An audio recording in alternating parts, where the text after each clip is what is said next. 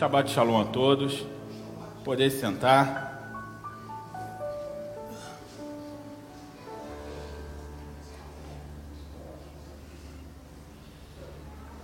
Vamos abrir a palavra do Senhor em Apocalipse capítulo 2.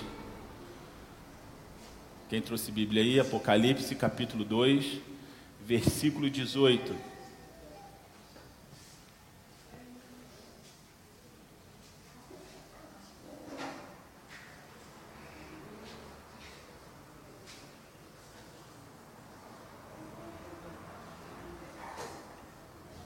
Amém?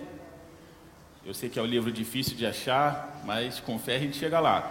Apocalipse capítulo 2, versículo 18 diz assim: Ao anjo da igreja de Tiatira escreve isso, escreve: Isso diz o filho de Deus, que tem seus olhos como chamas de fogo e os pés semelhante ao latão reluzente. Eu conheço as tuas obras e o teu amor, e o teu serviço e a tua fé e a tua paciência e que as, te, e as tuas últimas obras são mais do que as primeiras. Mas algumas poucas coisas tenho contra ti, que deixas Jezabel, mulher que se diz profetiza, é ensinar e enganar os meus servos, para que forniquem e comem dos sacrifícios da, da idolatria. E dei-lhe tempo para que se arrependesse de sua fornicação, e não se arrependeu. Eis que a porei numa cama, e sobre os que adulteram com, com ela virá grande tribulação, se não se arrependerem das suas obras. E, e, ferirei de morte os seus filhos, e todas as igrejas saberão que eu sou aquele que sonda os rins e os corações, e darei a cada um de vós segundo as vossas obras. Mas eu vos digo a vós, e aos restantes, e aos restantes que estão em Tiatira, a todos quantos não têm essa doutrina e não conhecem, como dizem as profundezas de Satanás, que outra carga vos não porei. Mas o que tendes, retenho até que eu venha. E ao que vencer e guardar até o fim as minhas obras, eu lhe darei poder sobre as nações. E com vara de ferros as regerá, e serão quebra, é, quebradas como vasos de olheiro, como também recebi de meu Pai. Dar-lhe-ei a estrela da manhã. Quem tem ouvidos, ouça o que o Espírito diz às igrejas. Amém? Então, essa carta, ela está sendo endereçada agora a Tiatira. É uma das sete cartas que a gente vem falando durante as últimas semanas. Já passamos por Éfeso, por Pérgamo, e agora nós estamos em Tiatira. E como todas elas, que eu costumo dizer que Jesus age como se fosse um médico fazendo uma prescrição das doenças que estava cometendo o corpo de Cristo naquela época e que em muitos casos é muito parecido com o que está acontecendo hoje. E Tiatira foi o lugar onde essa carta ela foi endereçada. Tiatira era uma cidade próspera, um importante centro de comércio e indústria, e ficou muito famosa pelos seus tecelões tintureiros de lã. Eu não sei se vocês já perceberam, mas até agora eu não olhei as outras, não tive tempo de olhar as outras, mas até essa aqui, todas as cartas é endereçada à igreja de cidade grande. Já perceberam isso? Todas elas têm uma pugência, todas elas têm uma, um grande significado no tempo, e Tiatira não era diferente, ela era famosa pelo, pelos tecelões que havia ali na época. E ele começa assim: eu conheço as tuas obras, e o teu amor e o teu serviço, a tua fé e a tua paciência, e que as tuas últimas obras são mais do que as primeiras. Observe que Jesus começa fazendo um comentário encorajador. Né? Ele já começa falando, eu conheço as tuas obras. E uma coisa também que me chamou a atenção, que em todas as cartas até agora, Jesus repete, repete as mesmas coisas. Conheço as tuas obras. Já, já parou para pensar que em todas as cartas, em todas as igrejas a qual é escrito a carta, Jesus fala: Conheço as tuas obras. Então, assim, não precisa você ficar preocupado em querer é, provar algo para alguém. Jesus conhece as tuas obras. E ele começa falando: Conheço das suas obras, conheço o seu amor, conheço sua fé. A carta começa com grande encorajamento. Mas algo mais importante Jesus queria falar. Ele ressalta o crescimento da igreja, mas que para esse crescimento seja sadio, alguns pontos importantíssimos precisam ser observados. Então eu gostaria de fazer uma pergunta: todo crescimento é saudável? Todo avanço é saudável? Nem sempre. Nem sempre. Até mesmo o crescimento numa igreja, às vezes, não é saudável. Às vezes a igreja ela começa com um grupo pequeno de pessoas orando, de pessoas buscando ao Senhor e de repente começa a crescer. E com esse crescimento começa a se perder algumas coisas. Então nem todo crescimento ele é saudável. Nem todo avanço é saudável. Uma coisa que me vem à cabeça agora, que me vem à mente, é um, um fato da Segunda Guerra Mundial. A Alemanha decidiu lá invadir a Rússia. E a Rússia não tinha como vencer os alemães. Só que eles perceberam uma coisa: se a gente deixar eles vencerem e entrar, entrar e entrar e entrar, a linha deles vão ficar muito grande. E a gente ataca as linhas de suprimento. E foi o que aconteceu. Eles entraram vencendo, vencendo, vencendo, vencendo. Quem estava lá na ponta começou a sofrer, porque o inimigo começou a cortar o quê? a linha de suprimento. Então, o, o, crescimento, às vezes, pode acontecer isso. Às vezes, a gente cresce, cresce, cresce, cresce e acaba perdendo o nosso contato com a nossa base. Então, nem todo crescimento ele é saudável. E Jesus vai falar que essa igreja em específico, ela estava crescendo. Mas com o crescimento, algumas coisas também estavam acontecendo. E Jesus vai ressaltar que eles precisam lutar pela verdade. Lutar pela verdade é algo difícil, não é? Lutar pela verdade. Porque hoje no mundo existe tantas verdades que parece ser verdade, mas não é verdade. Não é verdade? Então, lutar pela verdade é muito complicado quando você não tem um referencial de verdade. Quantas pessoas já se dedicaram a alguma coisa, a alguma causa, achando que era verdade e no final percebeu que aquela causa não passava de um engodo? Não é verdade? Então, lutar pela verdade com as, com as mãos, com as nossas mãos, também é um grande desafio e pode ser uma grande derrota. Porque quem é o único que é, que é a verdade? Jesus. É a palavra dele é a única verdade. O restante pode ser manipulado. Então eles precisavam lutar pela verdade. Em algum momento a igreja de, de Tiatira, ela parou de crescer. E vocês conhecem a igreja de Tiatira hoje? Ela desapareceu. É algo que a gente precisa pensar, não é verdade? Uma igreja que cresceu, parou e desapareceu. Então, isso aqui é algo que Jesus já estava prevendo. Ó, vocês estão crescendo desordenadamente. Vai chegar um momento que vocês vão parar e vai chegar um momento que vocês vão desaparecer. E é isso que nós vamos analisar nessa noite. E continua assim: Jesus fala assim: Mas algumas poucas coisas tenho contra ti, que deixas, que deixas Jezabel, mulher que se diz profetiza, ensinar e enganar os meus servos. Jezabel, eu diria que foi uma das, das ciladas mais bem-sucedidas em que Israel é, foi derrotada. Jezabel foi uma rainha, amém? E ela foi casada com quem? Acabe. Acabe era rei, era rei da onde? De Israel. Tá, vou, vou melhorar minha pergunta. Israel nessa época já estava dividido entre reino do norte e reino do sul. Jezabel era a rainha de qual reino? Do norte. Então nós temos Reino do Norte, Israel, Reino do Sul, Judá. Uma coisa que me chamou muita atenção, eu, eu, até um tempo, uns anos atrás, eu fiz um estudo sobre Jezabel, eu achei muito interessante, porque quando você analisa Israel, Israel já está perdido, irmão. Israel já está dentro da idolatria. Desde que se separou, já estava na idolatria. É, eu sempre confundo, é Jeroboão. Jeroboão já tinha feito um templo, já tinha colocado um bezerro de ouro para que o pessoal não precisasse ir em Jerusalém, para que adorasse lá em Samaria. Então já estava tudo errado. E de repente, nesse tudo errado, aparece Jezabel. Não, mas aí que está. Piorar o que mais? Se já está tudo errado. se já é um povo idólatra, já é um povo que não procurava o Senhor, que diferença faz Jezabel dentro de Israel? Nenhuma. Nenhuma.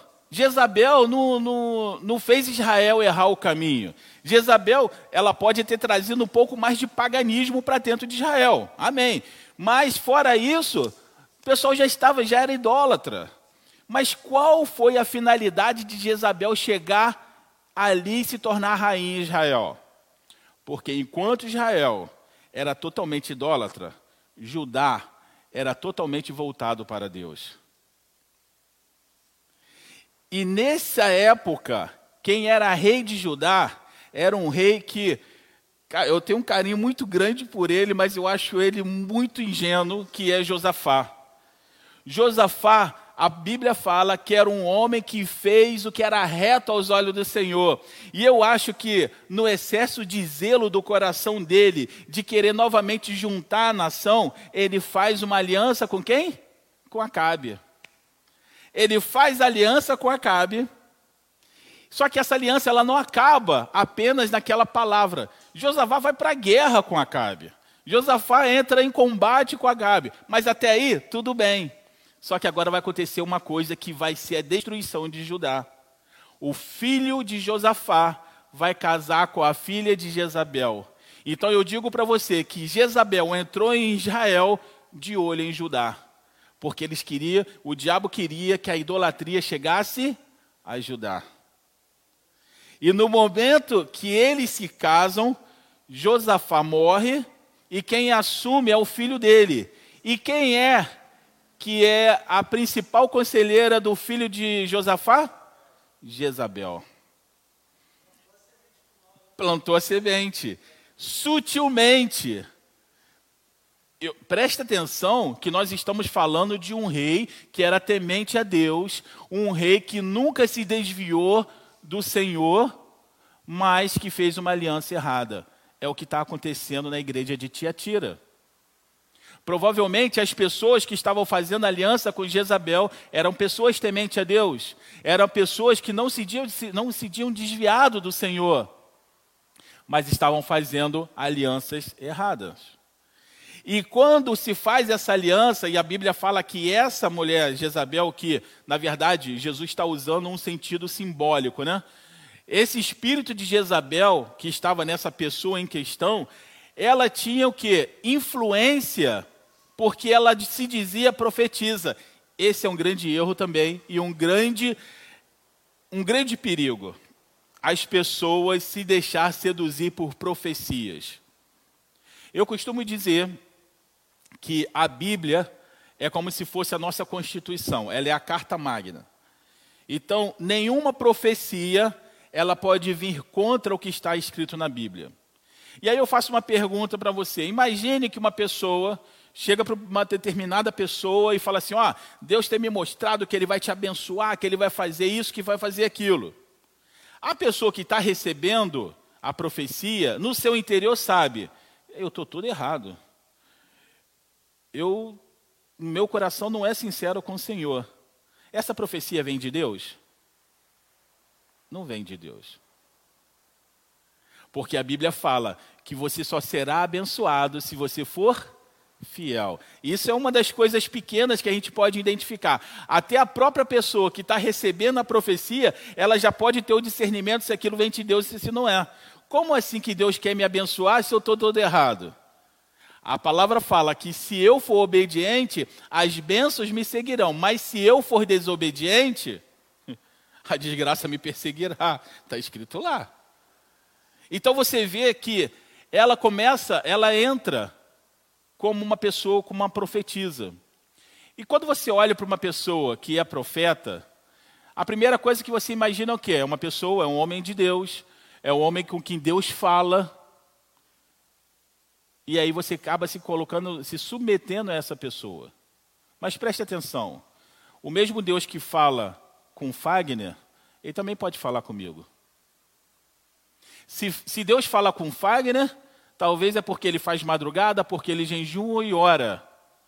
Mas se eu fizer madrugada, se eu jejuar e se eu orar, Deus também vai falar comigo. O problema é que nós somos preguiçosos. Nós queremos que outras pessoas busquem para que nós recebamos apenas a bênção. É mais ou menos igual Israel.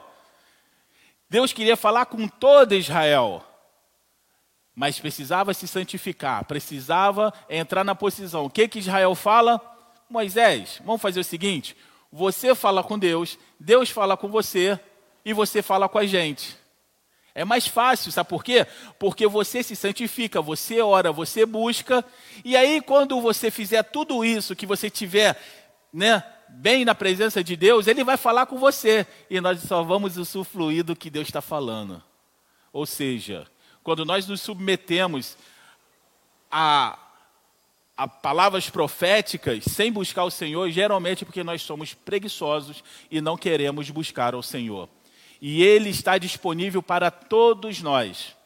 Talvez para um ele vai falar em voz audível, talvez para outros vai falar em sonhos, talvez para outro vai falar através da palavra, mas eu posso garantir uma coisa para você: se você buscar o Senhor, e de alguma forma ele vai falar com você. Como no meu caso, que uma vez Deus usou um morador de rua para falar comigo lá em São Paulo, que eu nunca tinha visto o cara. E tudo que ele falou eu tenho certeza que foi Deus que revelou. Então, você vê, Deus fala da forma como ele, como ele quiser, mas ele fala. Amém? Então, aqui ele está falando sobre Jezabel.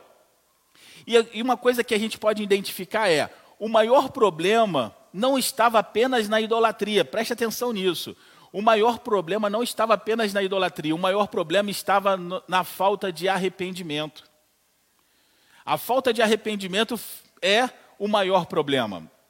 Em outras palavras, a idolatria, ela pode ser comparada com uma inflamação.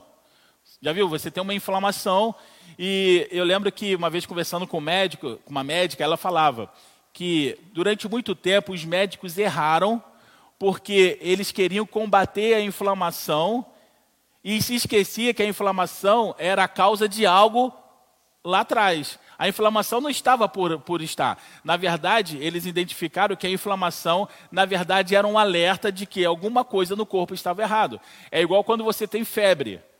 E aí você quer combater a febre. Não, você precisa saber qual é a causa da febre. Porque se você combate a febre apenas, você é, corta ali o sinal de alerta e o que está realmente no seu organismo vai começar a crescer, porque você não está cuidando daquilo. Então eu vejo que a idolatria é como se fosse uma inflamação. É um alerta, ó, você está sendo idólatra. Mas qual é a raiz dessa inflamação? A falta de arrependimento. E se você perceber, até agora, acho que essa já é a quarta, a quarta carta, todas elas vão falar de arrependimento, sem exceção. Sem exceção, todas elas vão falar o quê? Sobre arrependimento. Muitas vezes a verdade ela é apresentada e mostrada assim, muitas vezes a verdade é mostrada para gente. Por exemplo, você vem no culto, o Senhor fala, igual uma vez, eh, uma vez conversando com o pastor Ludovic, ele me falava isso, eu achava muito engraçado, que ele pregava e de repente chegava uma pessoa e falava assim, ah, o Senhor pregou para mim. Pô, se a palavra foi para você, meu irmão, então com certeza a palavra é para você. Então você muitas vezes vai para o culto, você ouve uma palavra que ela é direcionada para você, mas se o seu coração estiver fechado, você vai acusar o pregador, mas não vai se arrepender. É o que estava acontecendo em Tiatira. Não foi diferente nos dias de Elias, Acabe e Jezabel. Elias orou, não, ele não orou. Deus falou, Elias, é, ore para que durante três anos e meio não chova Israel. E durante três anos e meio não choveu Israel. E Acabe estava caçando Elias para matar Elias, porque a fome estava reinando Israel. Só que o problema não era o fato de não chover. O problema era o fato por que, que não estava chovendo. Entende que às vezes a gente foca nas coisas erradas? A gente quer caçar alguém porque que não está chovendo. Mas, cara, se não está chovendo, e se a gente olhar lá atrás, está falando assim: olha, se você for fiel a mim, eu vou mandar a chuva serode e vou mandar a temporã. Eu vou mandar a chuva no, no período certo. Mas se você for infiel, o céu vai ser como bronze e a terra como ferro. Ou seja, não vai plantar, não vai nascer nada. Então, se não está chovendo, tem alguma coisa pelo que não está chovendo. Então, uma coisa que eu tenho aprendido na palavra de Deus é: você está passando por uma luta? Tô. Qual é o propósito dessa luta? Existe um propósito. Não é? Você não está passando isso aleatório. Ou você abriu uma brecha e você está passando por essa luta, ou Deus quer te mostrar, quer te ensinar alguma coisa, mas algum, algum processo você precisa saber qual é pelo que você está passando. Então, no, nos dias de, de, de Acabe, Elias, né, Deus fechou lá a, a, a chuva e tudo mais, mas Acabe não se arrependeu. Jezabel não se arrependeu. E o final deles foram o quê? Morte. Porque, na verdade, a palavra, quando você está no erro, a palavra sempre vai ser de confronto. Se você está na infração e você vai para uma igreja que a palavra está amaciando o seu ego, irmão, posso te dar um conselho? Foge de lá, porque você está a passos largos para ir para o inferno porque a palavra ela precisa confrontar as nossas vidas para que haja arrependimento. O arrependimento é a nossa última esfera de salvação. Jesus já morreu, ele já levou nossos pecados, mas falta o que? O arrependimento. O problema de Tiatira era o adultério espiritual, ou seja, eles haviam sido infiéis para com Deus. E isso é algo que acontece nos dias de hoje muitas vezes a igreja ela está sendo que infiel ao Senhor porque está permitindo que coisas erradas entrem dentro da igreja. Eu não preciso falar muito sobre isso, que todo mundo sabe do que eu estou falando, não é verdade? Então, isso é uma infidelidade, isso é um adultério espiritual. Observe uma citação que eu tive o cuidado de, de escrever aqui, e observe uma citação em relação à igreja quando o cristianismo se tornou a religião oficial do Império Romano. Olha só o que foi escrito. O cristianismo se tornou uma religião estabelecida no Império Romano e tomou o lugar do paganismo. O cristianismo, como existiu na Idade Média, podia ser chamado de, de paganismo batizado, ou seja, uma mistura aonde Deus não está. Então, isso que a gente precisa abrir os olhos, porque é algo que, que Jesus identificou em Tiatira e muitas vezes a gente acaba estando nessa mesma situação. Em tempo de conformismo, como em tempo de conformismo, como que nós podemos ter uma sobrevivência espiritual? A palavra de Deus diz para que nós não nos conformemos com esse mundo, não é verdade? Mas que nós nos renovamos com a nossa com a nossa mente. Essa semana eu achei uma coisa interessante e louvo a Deus por isso. Uma cantora chamada Bruna Carla, quem conhece aí, Bruna Carla? Ela se recusou a ir numa igreja LGBT. Ela está sendo crucificada agora na, na, na internet. Mas ela falou: eu não posso ir no lugar, eu não posso cantar no lugar onde a Bíblia diz que é pecado. Quantas pessoas têm coragem de se posicionar dessa forma?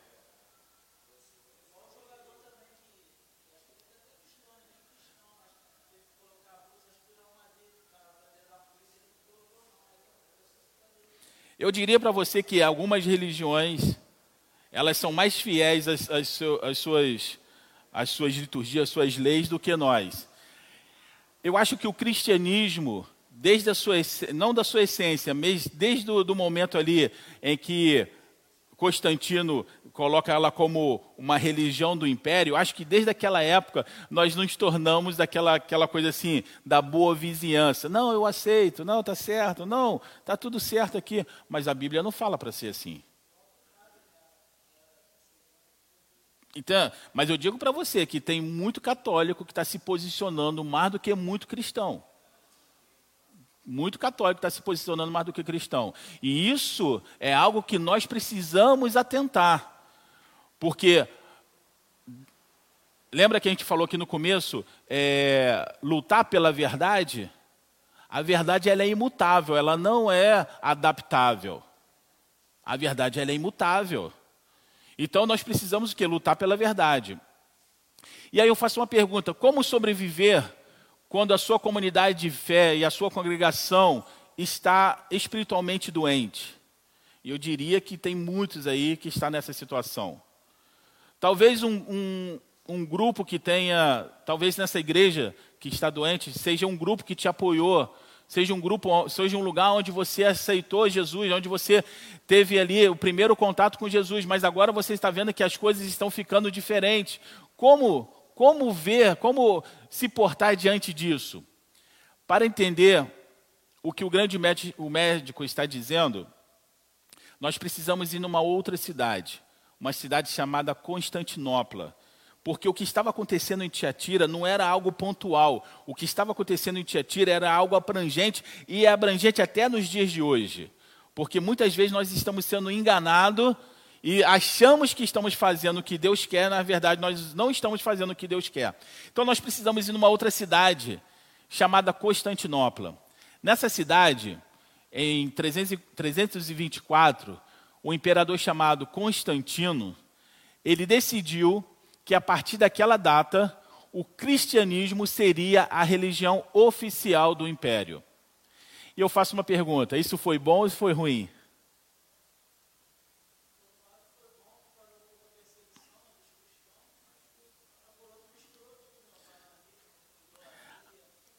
Se você observar, tanto na Bíblia como nos dias atuais, Sempre que a igreja é perseguida, ela tem um crescimento fora do comum. Mas todas as vezes que ela se torna secular, ela também tem um crescimento, mas ela tem um crescimento de inflar. Entendeu?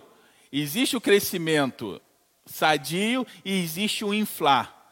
Quando ela se tornou, quando o cristianismo se tornou a religião oficial, Constantino não queria bater de frente com as outras religiões, então ele fez o quê? Um sincretismo religioso.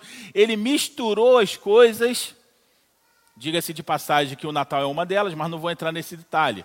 Mas ele, o Marco está até rindo ali, ah, é uma polêmica. Não, mas é.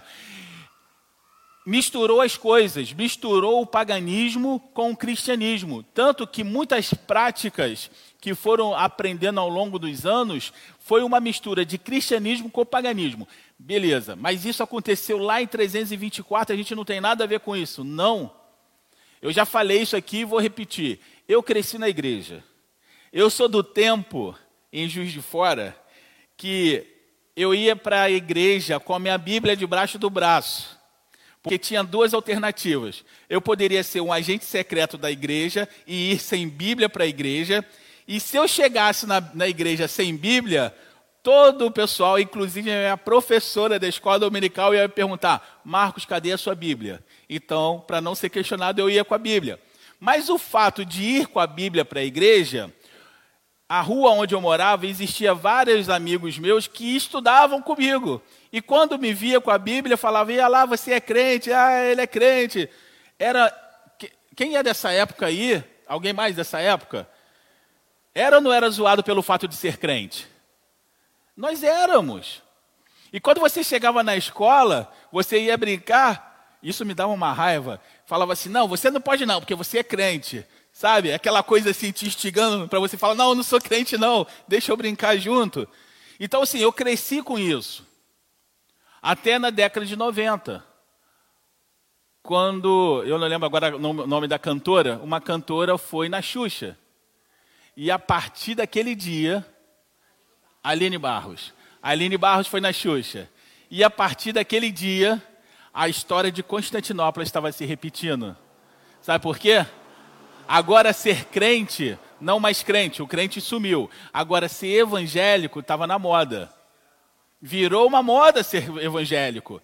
Foi um tal de atrizes e atores se converter, foi um tal de cantores que não estava fazendo sucesso no mundo, vim para o lado gospel para fazer sucesso. Foi um tal de tanta coisa que foi se misturando e hoje nós temos o quê? As grandes churches.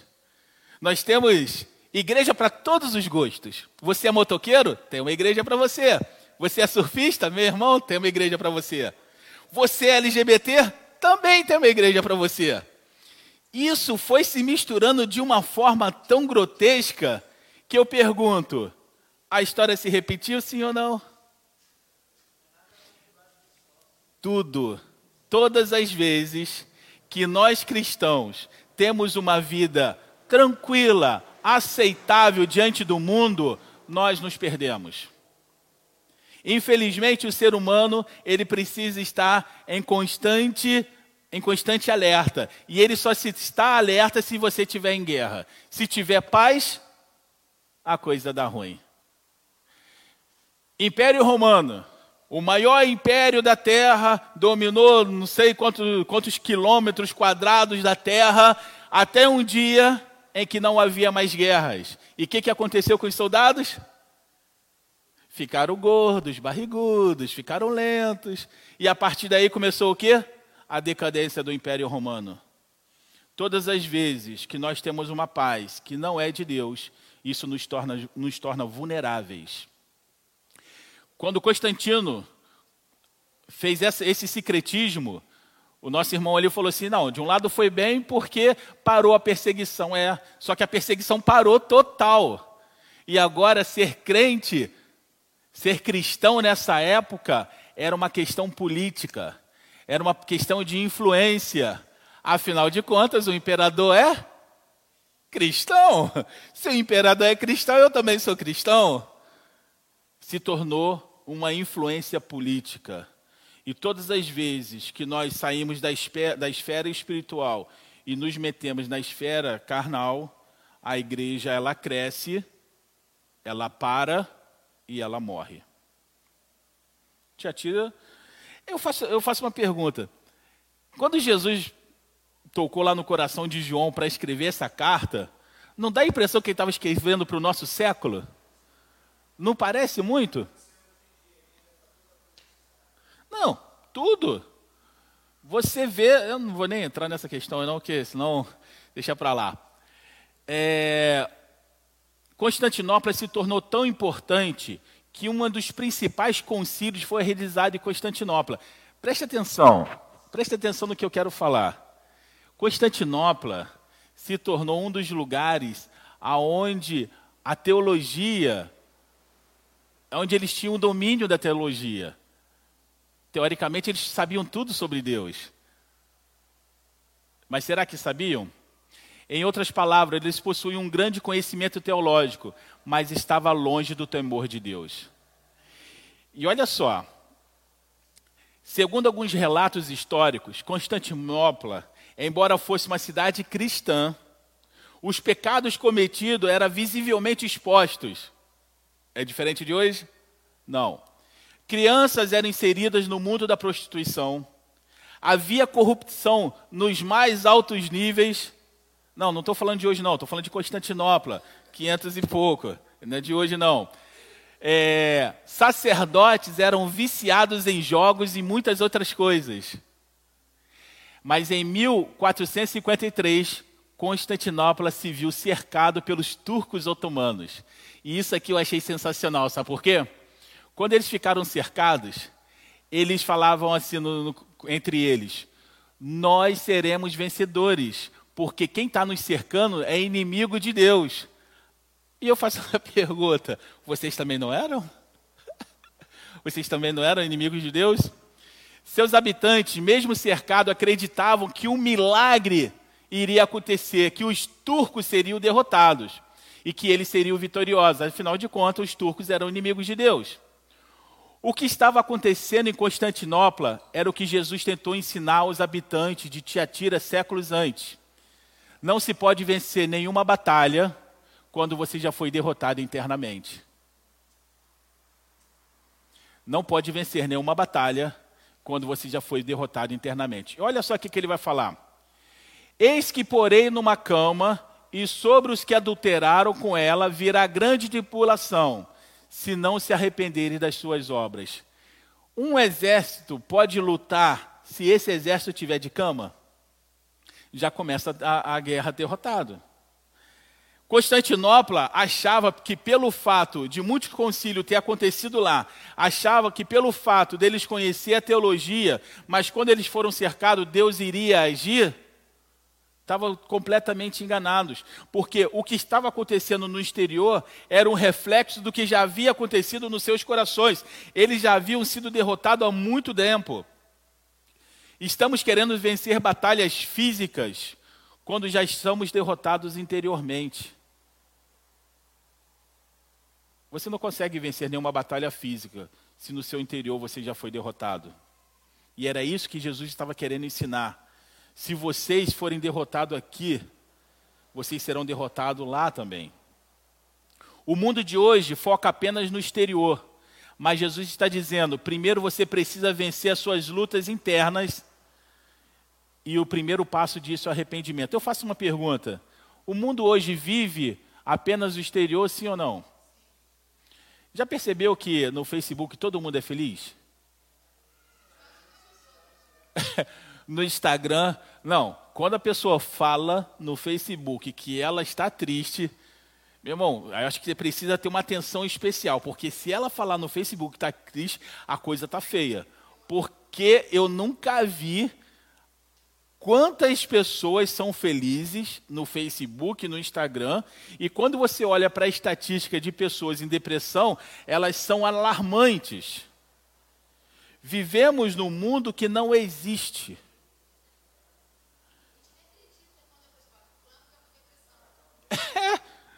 Não, não acredito. Exatamente, a irmã que está falando que a gente nem acredita quando alguém fala que está em depressão. Você olha o histórico da pessoa, é felicidade, é conquista, é isso, é aquilo. Quando a pessoa fala, estou em depressão, você, né, você, você buga, você, pan, como é que é? Você está em depressão, né? Se você quer feliz do jeito que é feliz, está em depressão, então eu estou como? Já morri, irmão. Não é verdade? Porque nós vivemos nesse mundo e você vê que essas mesmas pessoas que que posta tantas coisas felizes são as mesmas pessoas que vivem drogadas, são as mesmas pessoas que em muitos casos estão tirando suas vidas.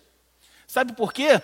Porque elas já ela, ela, porque elas estão derrotadas no seu interior, elas estão tentando desesperadamente mostrar algo, vencer algo que elas não podem vencer, porque a felicidade ela não vem de fora para dentro, a felicidade, felicidade vem de dentro para fora. Eu acho que a felicidade está muito conectada com, com o nascimento de uma criança, sabe? Com, acho que as mulheres elas podem falar isso melhor do que a gente, porque a felicidade de uma mãe quando descobre que está grávida, né, dentro de uma família estruturada, a felicidade ela vem de dentro para fora. E nem vou tentar aqui explicar, porque não dá para explicar, porque é só as mulheres que podem explicar isso. Mas o que eu quero dizer é que a verdadeira felicidade, ela nasce, ela não é imposta. Felicidade que você tem que é imposta é quando você vai para um show, sei lá, se você gosta de rock, você vai para o show de rock, você se acaba de dançar, mas no dia seguinte as suas tristezas estão lá de novo. Nada mudou. E vou falar mais para você. A felicidade imposta também pode acontecer dentro da igreja. Você vem para cá, você louva, você, ah, Senhor, não sei o quê. Parece que tem uma felicidade. Quando você sai daqui, está tudo errado lá fora. Sabe por quê? Porque é uma felicidade imposta, não é uma felicidade que nasce de dentro para fora. E isso está matando as pessoas. E isso está fazendo com que as pessoas desistam da sua vida porque elas acham que é impossível chegar a essa felicidade. E vou falar, me desculpe quem está quem tá ouvindo e me desculpe vocês, é impossível chegar a essa felicidade sem Jesus. Não tem como. E é por isso que ele fala: ó, vocês estão lutando uma guerra que vocês já perderam. Primeiro você está motivado aqui, para depois concluir algo. Você pode estar na sua melhor oportunidade. Eu lembro, eu lembro quando eu era mais novo, a gente fazia parte lá da, do grupo de jovens lá da igreja, eu assisti um filme que me chamou muita atenção. Era um rapaz que se destacou no segundo grau lá nos Estados Unidos, se destacou e ele foi chamado para jogar basquete. E pelo, pelo que se fala, ele seria melhor do que, sei lá, Mac Jones, seria melhor do que esses caras aí que, que jogaram. Era um cara que se destacou muito e ele foi chamado para jogar basquete. Só que quando ele vai jogar basquete, ele se envolve com drogas. E ele fica naquela luta, se envolve com droga, vai para a rua, aquela coisa toda, e passa algum tempo, e de repente alguém encontra com ele na rua. Aí eu vou falar que isso doeu. Alguém encontra com ele na rua e fala assim: Cara, o que, que aconteceu com você? Você era uma promessa. Aí ele fala assim: Não, vamos fazer o seguinte: na semana que vem eu volto para jogar. Aí o rapaz fala assim: Mas já se passaram 20 anos. Já se passaram 20 anos. Ele foi derrotado dentro dele e ele não tinha força para poder fazer a diferença. Aí no, no decorrer do filme fala que ele se converte. E aí sim ele tem uma felicidade que vem de dentro para fora. E aí ele vai dedicar a, vida dele a trabalhar com garotos para que não, não entre no mundo das drogas. Então, o que eu quero dizer? Que não há felicidade, não há paz no mundo. E você não vai encontrar isso em lugar nenhum se não for através da palavra do Senhor. Jesus já estava falando aqui. E ele fala assim: Mas o que tendes, retém até que eu venha e ao que vencer e guardar até o fim as minhas obras, eu lhe, porei, eu lhe darei o poder sobre as nações. Um grande desafio que nós temos é mudar a nossa postura através do arrependimento. Guardar a fé, guardar a esperança é algo também que é desafiador qualquer um. Eu, eu gosto de usar o seu exemplo, é, Cíntia. Foi difícil guardar a fé e a esperança naqueles momentos difíceis, não foi? Cinco anos esperando que algo que ela estava orando acontecesse. Alguns desistiriam no meio do caminho. Outros falariam: será que Deus está ouvindo? Cara, quando Jesus fala isso aqui é sensacional. Retenha o que eu te dei até que eu volte. É difícil demais. É difícil demais você guardar a fé, é difícil demais guardar a esperança. Quando você está passando no meio da tempestade, a impressão que dá é que não vai acabar. Meu filho saiu aí agora, se ele estivesse aqui, ele ia lembrar. Certa vez eu, ele, Gabriel e um amigo nosso, Emerson, nós fomos acampar. Era um retiro, só que a gente foi acampar dentro do retiro. E levamos nossa barraca para acampar. E colocamos nossa barraca lá no alto do morro. E de repente, já viu aquelas nuvens negras vindo? Vieram aquelas nuvens negras. E o tempo fechou. E a gente estava lá no alto da, do, do monte. Lembra disso, Júnior? A gente estava lá no alto. E de repente começou a ventar começou a ventar, ventar, mais um vento que parecia que ia levar a barraca com a gente dentro junto. E cada um de nós sentamos numa parte da barraca, esperando que aquilo ali passasse. Claro, eu era o mais velho, e assim, com a experiência, você sabe que nada dura para sempre. Mas ele e, e o Emerson, estavam desesperados. Ele nem tanto, mas o Hermes, o desesperado. Ah, meu Deus, ah, meu Deus, como se aquilo nunca fosse acabar. E eu falava, cara, vai acabar, relaxa que vai acabar. E o vento, a nossa barraca vinha em cima da nossa cabeça, assim, parecia que ia levar a gente, e os raios, aquela coisa toda. Eu estou pegando esse exemplo porque no meio da tempestade é difícil ter esperança. No meio da tempestade, muitas vezes é difícil ter fé. Mas Jesus está falando: retenha o que eu te dei, porque uma hora vai acabar e você vai ser vitorioso. Retenha o que eu tenho. E quem fala isso? Quem faz essa promessa? Quem faz essa promessa é o Filho de Deus, que tem os olhos como chama de fogo e os pés semelhantes ao latão reluzente. Olhos como chama de fogo representam um olhar que nada pode esconder dele. Ele vai olhar dentro de você e vai saber quais são os seus medos, quais são as suas ansiedades. E você, por outro lado, precisa ser sincero para Deus. Para de fazer orações bonitas e seja sincero ao Senhor com o que você está sentindo.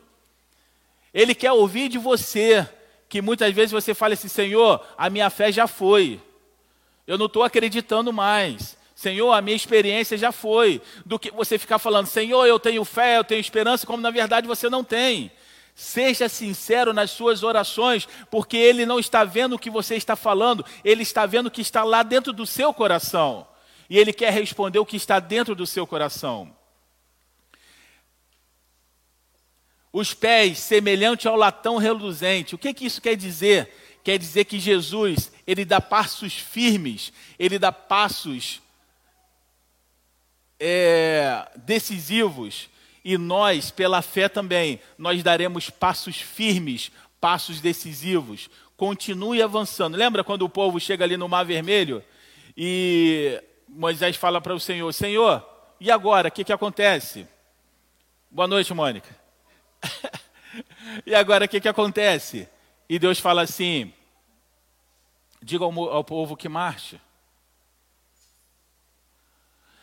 Vamos ser sinceros? Vamos ser sinceros pra caramba agora, vamos? Você não sabe nadar. Você tem medo do mar. E alguém fala assim, qual de Itaipuaçu? Batendo onda pra caramba. Pai de Itaipuaçu, eu quase morri afogado lá uma vez, tá? E aí Moisés fala assim: entra, marche aí. A fé é isso. Sabe, eu, eu tenho aprendido uma coisa. E eu vi uma charge essa semana, não essa semana não, eu vi hoje, que isso me chamou muita atenção. A charge era mais ou menos assim: alguém com a cabeça aberta e o pastor pegando o cérebro dessa pessoa e falando assim: você está na igreja aqui, você não precisa disso. Eu discordo completamente. Nós precisamos pensar nós precisamos questionar. Questionar o que está na Bíblia, sim, porque é através do nosso questionamento que vai vir a compreensão, o conhecimento. Quantas vezes eu já parei e fiquei questionando assim, mas por que, que isso está aqui? Não está aqui à toa, tem um motivo pelo qual está aqui. Não é para eu passar direto. Sabe por quê? Eu não sei se já aconteceram com vocês, mas algumas vezes eu já vi algumas pregações que a pessoa fala é, a revelação daquele texto e eu me pergunto assim: por que, que eu nunca vi isso? Era tão óbvio, era estava ali na minha cara e por que, que eu não enxerguei? Como assim eu não enxerguei? Nós precisamos pensar. Nós precisamos deixar que o Espírito Santo de Deus ele haja no nosso coração.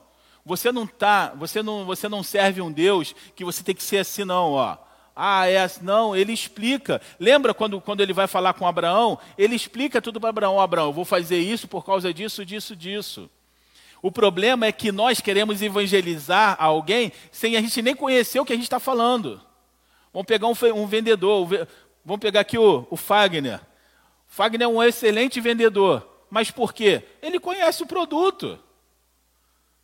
Às vezes, só pela explicação dele, alguém compra. Não é verdade? Vai ver lá, vai, vai comprar um, um teclado, o cara vai focado comprar aquele teclado. Aí ele fala assim: não, mas esse aqui tem uma função assim assado. E o cara pensa: nossa, eu preciso dessa função. Eu nem sabia que existia, mas eu preciso da função. Por quê? Porque ele conhece do que ele está falando. Como que você pode testemunhar Cristo se você não conhece, irmão? E se alguém pergunta alguma coisa dentro da Bíblia, você vai ficar o quê? Ah, porque está escrito assim. Não, não é porque está escrito assim.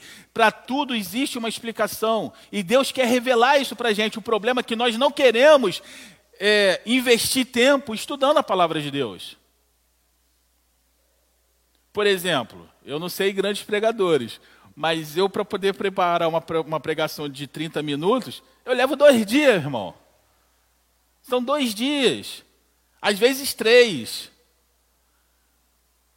E aí eu faço uma pergunta: quanto, que você, quanto tempo você leva em um versículo aí?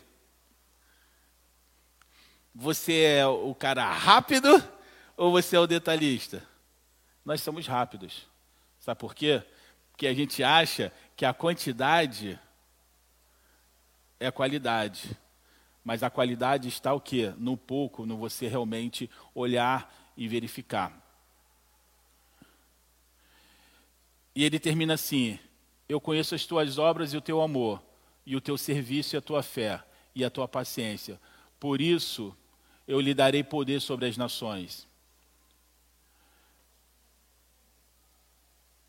Olha para as suas obras agora. Elas são dignas do Senhor? Hein? Olha para a sua fé. Ela é digna do Senhor? Olha para a sua esperança. Ela é digna do Senhor? Eu vou deixar isso aí para vocês pensarem e refletir um pouco sobre isso. E vai para casa refletindo sobre isso. Em todas as cartas ele fala a mesma coisa. Eu conheço as tuas obras. Isso não dá um medo, não? Fala para mim. Não dá um medo, não? O Marco ele está falando o quê? Dá, dá, duas vezes medo, né? Duas vezes medo. Dá medo. Porque quando você olha para as suas obras, você fala assim: essas obras aqui, e o Senhor conhece elas. E nem tenta dar desculpa, tá? Lembra que ele tem olhos de fogo? Ele está olhando dentro da sua alma. Às vezes o que a nossa boca fala não é o que está no nosso coração. Seja sincero com o Senhor porque ele foi muito sincero quando ele aceitou a missão de morrer por mim e por você. Ele foi muito sincero quando ele falou assim: ó, ao que vencer, eu darei a coroa da vida. Precisamos merecer. Precisamos merecer. Claro, é até engraçado porque não há nada que eu ou você possa fazer para poder merecer, mas podemos tentar fazer o nosso máximo para agradar ao Senhor. Feche seus olhos nessa hora. Senhor, nessa noite, nós queremos te pedir que o Senhor abra os nossos ouvidos. Que o Senhor abra os nossos olhos. Senhor, nos liberta desse mundo em que nós estamos, Senhor, preso pelo que ouvimos e pelo que vemos. Se existe um lugar que nós somos muito tentados, é pelo que vemos e pelo que ouvimos. E o que vemos e ouvimos traduz no que falamos. Senhor, nos liberta, Senhor, desse mundo de aparência. Nos liberta, Senhor, desse mundo de segundas intenções. E, Senhor, traz a simplicidade, Senhor, aos nossos corações. Que possamos ser simples, Senhor e que possamos ser, ser sensível à tua, à tua voz, que possamos ser sensíveis, Senhor, ao teu tocar. Senhor, nos ajuda a crer, nos ajuda, Senhor, a obedecer. E, Senhor, se há alguma coisa, Senhor, de errado nos nossos corações, que com certeza há, nos mostra para que possamos, Senhor, nos arrepender porque, Senhor, só através do arrependimento teremos o nosso perdão dos nossos pecados. Retira de nós, Senhor, a certeza de que nós somos perfeitos, porque nós não somos. Nos convence, Senhor, do nosso pecado, da justiça e do juízo. Em nome de Jesus. Amém.